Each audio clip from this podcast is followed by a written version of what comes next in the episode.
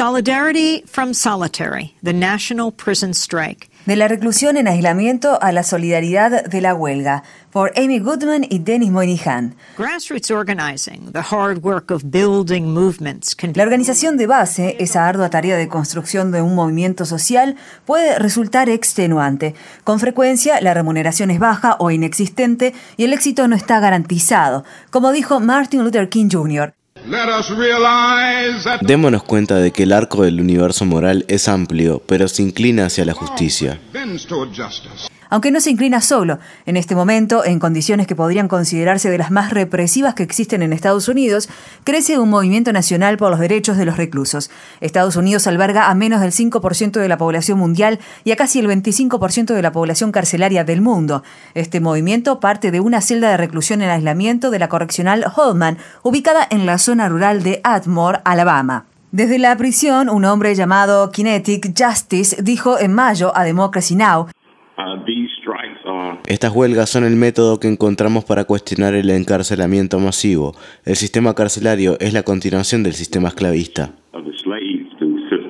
Justice estaba usando un teléfono celular de contrabando desde el interior de una celda de reclusión en aislamiento en Holman, donde se encontraba recluido como castigo por impulsar la organización de los prisioneros.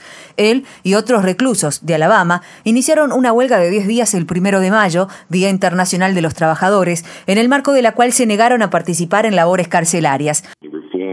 La reforma y los cambios por los que luchamos en Alabama hemos intentado conseguirlos a través de la justicia.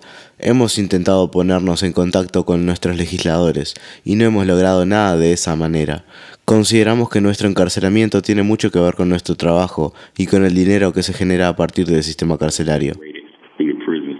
Kinetic Justice co-founded the Free Alabama Movement. Kinetic Justice es uno de los cofundadores del movimiento Free Alabama Movement, FAM por sus siglas en inglés, que tiene por objetivo la organización de los reclusos contra los programas de trabajo carcelario en condiciones de explotación. A pesar de no tener acceso a Internet, tiene un sitio web donde se puede descargar un libro del cofundador de FAM, Malvin Ray. En el libro, Ray describe las dificultades que enfrentan en el sistema carcelario de Alabama y la manera en que se están movilizando. Ray, que también se encuentra encarcelado, comienza el libro diciendo, libertad, no se confundan, esa es la tarea del movimiento Free Alabama Movement.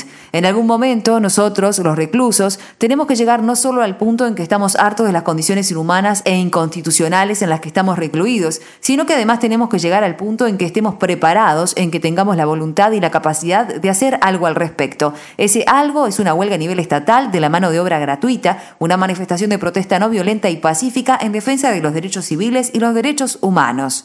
Their organizing continued after the May Day strike and went national. La medida de protesta fue más allá de la huelga del Día de los Trabajadores y pasó a ser de alcance nacional. El 9 de septiembre, reclusos de al menos 24 estados participaron de una huelga coordinada al conmemorarse el aniversario número 45 del motín que tuvo lugar en 1971 en la tristemente célebre prisión de Ática en el estado de Nueva York.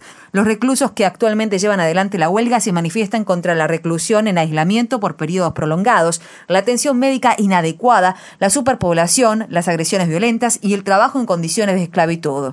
Pastor Kenneth Glasgow of Alabama founded TOPS. El pastor Kenneth Glasgow de Alabama fundó la organización TOPS, The Ordinary People Society o la Sociedad de la Gente Común en español, para apoyar a los reclusos y exconvictos. Siendo él mismo exprisionero nos dijo, los que están encarcelados reconocen el hecho de que la población pagó impuestos para su rehabilitación, para que reciban educación y capacitación a fin de reinsertarse en nuestra sociedad, porque el 98% de las personas encarceladas salen y para que al salir sean capaces de ser ciudadanos productivos, tienen que recibir esos conocimientos, educación y todo lo demás. Lo que consideran es que solamente se los alberga y los contribuyentes pagan entre 31 mil y 80 mil dólares por año, dependiendo del estado en el que se encuentran, para que los reclusos accedan a rehabilitación y educación que no están recibiendo. En cambio, lo único que se les brinda es la posibilidad de ser usados como mano de obra carcelaria gratuita.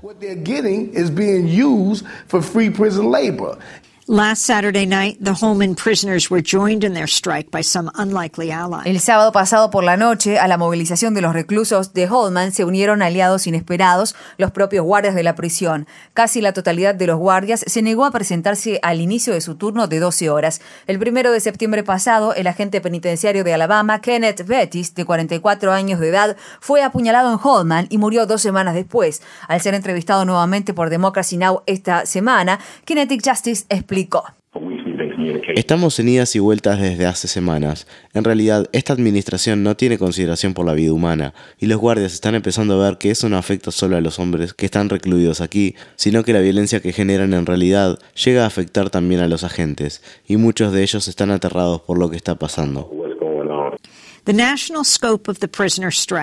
El alcance nacional de la huelga carcelaria con acciones en 40 o 50 prisiones a lo largo y ancho de Estados Unidos es verdaderamente histórico, así como la solidaridad que se vio entre los reclusos y guardias de Hodman esta semana. Encerrados tras las rejas, privados de acceso a Internet e incluso al teléfono, impedidos de comunicarse fácilmente con los medios de comunicación, estos reclusos encabezan su propio movimiento con la solidaridad de miles de personas desde afuera. La esclavitud es difícil de exterminar en el sur, escribe Malvin en su libro. Aún así, con su activismo de base, estos reclusos están inclinando ese arco del universo moral un poco más hacia el lado de la justicia.